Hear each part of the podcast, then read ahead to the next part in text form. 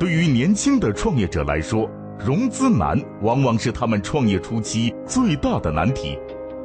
一个好的投资者的出现可以说是雪中送炭，然而市场存在的诸多不可控因素，让许多投资者只能望而却步。一个急需资金支持，一个却担心有风险，这让创投双方被滞留在尴尬境地。那么，如今产业互联网时代的到来，是否会给中小企业带来转机？到底什么样的融资方式才能解决创投双方的矛盾处境呢？接下来我们将给大家分享众筹投资颠覆传统精英投资模式。那么在讲众筹投资之前，首先我们来通过几个小的例子来分享一下，为什么我们成功创业的企业家未来要转型成为天使投资人。那么，作为天使投资人是什么意思呢？非常简单，当一个企业、一个初创企业、一个创业者需要资金去启动他项目的时候，那么有一个人忽然给到他百万级别的资金，就像一个天使一样飞到他面前，所以我们把它称叫称之为天使投资人，因为有非常多的人投了钱之后，可能这个创业项目啊失败了，所以这个一百万呢。这个百万级别资金呢，就完全打水漂了，所以他就像一个天使一样。那么，作为天使投资人来讲呢，我们最耳熟能详的一个例子，一定是孙正义投资的马云。那么，在十四年前，孙正义投资了马云两千万美金。那么，在阿里巴巴上市的时候，这两千万美金的价值超过了。五百六十亿美金，也就是说，在十四年间，孙正义的投资呢，回报投资回报是两千八百倍。那么各位可以算一下他的年化的投资回报率。那么我们再来看一个中国自己的案例，徐小平，徐小平老师呢，他也是我非常尊敬的一个老师。那么他投资了陈欧的聚美优品，陈欧是在两千一零年创业，当时创业也是运用团购的模式啊，要在这个化妆品领域有所作为，后来及时转型，那么变成了一个化妆品的这个垂直平台，那么四年的时间，聚美优品就在纳斯达克上市了，那么徐小平老师呢，当时投了十八万美金。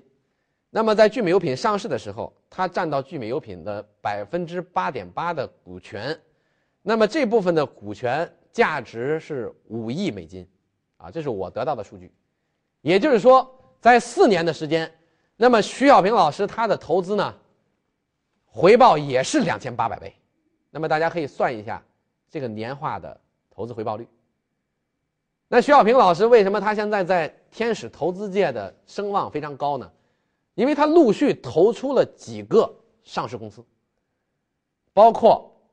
我们大家都知道的，呃，世纪佳缘，啊，是他投资的第一个上市公司，包括兰亭集市啊，那么包括现在的聚美优品。那么对于天使投资人来讲，他其实是在一个项目的最早期去给予这个项目以资金的支持，所以。他可以得到后期巨大的这样的一个啊经济的回报。正是因为他前期承担了巨大的风险，所以他后期的回报才如此之巨大。那我们再来看一个人，这个人我相信很多人可能从来没听说过，他叫啊 David Cheriton。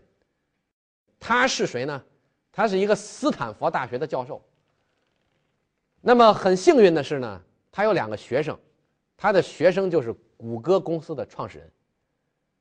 那在他们创立谷歌之前，他们找到了这个他的教授，他说：“可不可以给我给我一些资助，对吧？我要创立谷歌这家公司。”那这个教授呢，一看他的学生也很优秀嘛，二话不说就写了十万美金的支票给他们。最后，直到谷歌上市，这个十万美金的投资呢，一直从来没有退出过。那么在谷歌上市的时候，这个十万美金价值多少钱呢？这个十万美金。在谷歌上市的时候价值十七亿美金，也就是说，整个它的一个投资回报是一万七千倍，啊，这个大家可能真的是难以想象啊，但是这个就是我们讲的股权投资的魅力啊。那么最后我们再来看一个大家都耳熟能详的公司，叫做什么呢？叫做 Facebook，脸书。那么大家看一下，Facebook 在 IPO 在上市的当日，我们看到有这么多的机构啊，疯狂的套现啊，包括这个创始人本人套现十一点四亿美金啊，这些风投公司套现二十一亿美金，这个彼得泰尔呢，他前后投资了五十万美元，两次套现合计十亿美金。这个彼得泰尔就是这两天在中国特别火。因为他刚刚出了一本书，叫《从零到一》啊，他是这个书的作者。他之前也是 PayPal，就是贝宝这家公司的啊联合创始人，可以讲他也是一个连续成功的这个创业者。那么现在他也是非常知名的投资人啊。那么所有的这些公司，大家看他们是疯狂套现啊。我算了初步算了一下，呃，应该是套现超过一百亿美金啊。在 Facebook 上市的时候，前期早期他的这些投资人和投资机构。啊，套现超过一百亿美金，所以我们讲这个投资回报确实非常高。当然，很多人会说，那么风险也大呀。但是我们统计了所有的啊投资阶段的投资回报，那么在天使投资，它的平均的回报率可以达到百分之二十六，实际上是在风险投资各个阶段当中，它的回报率是最高的，啊，它的回报率是最高的。那一方面为什么要做天使投资呢？为什么要做股权投资呢？一方面是说我们可以得到巨大的回报，更重要的社会意义在于，它可以真正的支持到我们年轻的创业者，我们优秀的这些创业者，去成功的开创他们的项目。这样的话，才能真正的实现一个良性的循环，让这个国家，让我们的经济啊。让我们的年轻人有向上的空间和成长的动力。那么，西方国家，尤其是美国，正是因为他们有着非常良好的这种啊风险投资的这种环境，那么才催生出了一大批我们现在大家啊高山仰止的这些公司。这些公司全部是透过前期有风险投资、有天使投资人的支持，那么才真正成长为巨无霸的公司。那么回想一下，我们国家，马云的阿里巴巴为什么最后他得到的是孙正义的投资呢？因为当时在我们国内根本没有相应的这种啊风险投资的环境去支持马云这样的人。那么我们所有的我们的国内的创投机构，其实最早也都是从西方过来的。那大家试想一下，如果我们国内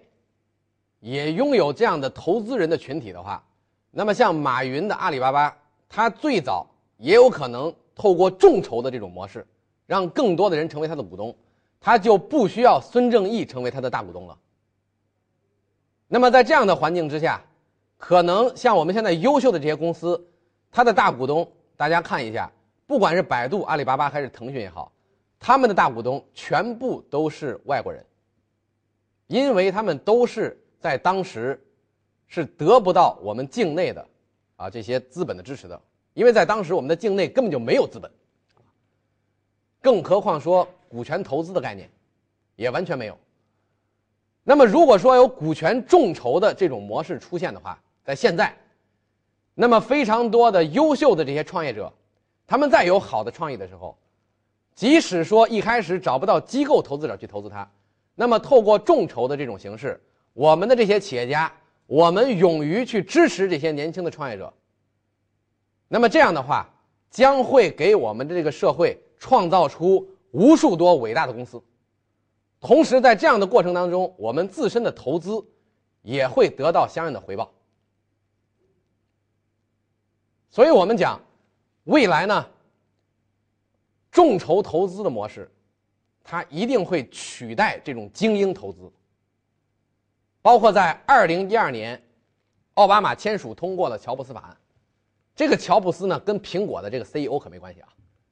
这个乔布斯 Jobs Act，它的全称是 Jump Start of Business Startups Act，就是说它是一个这个专门帮助这个小微企业的这样的一个募资的法案，也就是允许公司通过大众融资的方式去进行资金的募集，而不需要再通过向美国的证监会去报备。那么我国呢，在去年二零一四年十一月十九号，也正式宣布要开展股权众筹的融资试点。所以这都证明我们国家现在，包括我们的政府呢，对于股权众筹的这种模式，它都是非常支持的。因为我们讲，股权众筹包括互联网金融，它实际上是一种不可逆转的趋势。即使有政府的这种管制行为，也是没有办法逆转的，因为这是历史必然的潮流。产业互联网的时代大潮下，越来越多的企业抢占市场先机，开始与移动互联网融合，逐渐通过参与到股权众筹来解决企业融资问题。那么，这种新时代催生的方式，相比于传统的融资，到底有哪些优势？它是否会将传统融资彻底取代呢？那么我们来看一下股权众筹对于传统的这种融资它的优势在哪？首先是在于项目宣传的优势，因为我们讲众筹的这种模式，那么实际上是配合了媒体的曝光，包括客户的验证、客户的市场的这种验证、客户的获取。那么在项目宣传的这个情况下，它是有天然的优势的，而传统的融资呢，通常来讲是私募的形式，所以传统的创业者他需要一个一个的去找这些相应的风险投资机构。那么也就是说，他的项目在之前是得不到更多广泛人的认知的。那在这样的情况下，它的估值，我们讲。股权众筹的估值就会比传统融资的估值要更有优势，因为非常简单，因为传统的精英投资，这些投资人他一定是希望说拼命的去压低你的项目的估值，他可以用最低的成本去占有企业最大的股份，这是人的本能。但是对于股权众筹来讲呢，我们来看这个项目谁做主。股权众筹的项目可以由项目发起人自己说了算，包括像我们做的所有的众筹项目，实际上我们来看，主动权全部是在项目持有人手里。所以在这样的话，我们自身可以为我们的项目进行一个评估，并且呢，股权众筹因为参与投资的投资人众多，那也就意味着大家对于这个项目的估值是相对来讲更加公允的。所以在估值这个方面，股权众筹比传统的融资也是有优势的。第三，在资源对接方面，那么我们之前一再的强调，我们实施股权众筹为的是筹人、筹资源、筹智慧，而不单单只是筹钱。但是对于传统的现在的投资机构来讲呢，风投机构呢，很多风投机构只是说，哎，最早投资你给你一笔钱之后，他其实很少参与到后续你的项目发展当中。因为对于投资机构来讲呢，它永远奉行的是一个啊分散投资的风险的策略，它可能同一个啊类型的企业，它也可能会投好几家，最后是田忌赛马，所以它不会把这个宝呢全部压在一个企业的身上。那么第四点呢，就是投融资的呃主动权，那这个刚才我们也讲到。那么，股权众筹毫无疑问，投融资的主动权是在我们的项目持有人手里面，而不会受制于啊这些投资人。那么，最近我们看到非常多的案例呢，恰恰是因为，哎，这个投资人的介入，导致这个企业后续的发展其实出现了非常大的问题。比如我们熟知的俏江南，啊，现在他已经实他已经失去了企业的控制权，因为企业的大股东是风投。而不再是张兰本人，啊，包括像之前很多的企业啊，都是在这个层面出现了非常严重的问题。那么第五一点呢，融资的整个过程，那么毫无疑问，股权众筹的融资过程，刚才我们展示的这些案例，它的融资过程都是非常迅速的，啊，因为你的资金到位慢了，对不起，你就没有资格再参与了。那么对于传统的这种投资机构呢，有很多机构是这么操作的：我先跟你签署协议，然后我就这个看你的企业的发展状况，我可能要等几个月，甚至更长时间都有，这个资金才会到位。那这对于传统的我们的创业者来讲呢，我们的企业家来讲，啊也是非常被动的，这个融资过程就比较缓慢，啊。那么最后一点就是说市场的反馈，那么毫无疑问，我们说股权众筹的这种模式呢，它本身就是一种市场调研的一种行为，所以透过你发布的项目有多少人响应，就可以看出你的项目是否有后续发展的潜力啊。这个市场反馈是非常及时的。那对于说股权众筹对于传统的投融资的优势，我们就可以看出，那么作为众筹投资的模式，那么每一位企业家，就像我们之前说的，我们一个项目一百万，原来是一个机构来投，现在一百万，我可能是一百个企业家，每个人投一万的模式。那么这样的话，即使我这个企业家我有一百万，我是不是可以考虑分散的去投资一百个企业呢？每个企业我都投一万，那么相当于我的投资风险实际上也被分散性的降低了。那么如果说这些项目恰恰又都是经过非常好的商业模式的梳理啊。非常好的机构的策划，那么本身这些项目的成功率，是不是也能大大提升？那么一方面项目的成功率上升，一方面投资的风险下降。那么我们讲这种众筹投资的模式呢，它实际上可以让我们的投资回报率，比原来传统的天使投资可能要更高一点。我们已经实际的验证了这个模式，啊，因为我们的刚才刚才发布的这些众筹的项目呢，我们很多人也参与到了这些项目的实际投资当中，啊，那么可以讲，现在仅从账面回报来看，那么毫无疑问，我们都是这个投资呢回报都是啊增值的。那当然一定要等到这个企业后续我们再引进融资或者它继续去发展，那么可能会被并购，那么。等到退出的时候，才真正体现这样的一个投资收益。那么我想呢，对于说众筹投资这种模式，它其实可以说是一种草根投资的模式。那么过往我们讲传统的投资模式是精英投资模式，那么精英投资模式对草根投资模式，哪种投资模式最终能胜出呢？我们讲现在的这种草根投资模式、众筹的投资模式，实际上是对于多层次资本市场体系的一个有力的补充。我们已经验证过，那么众筹投资是完全可以把天使投资和种子投资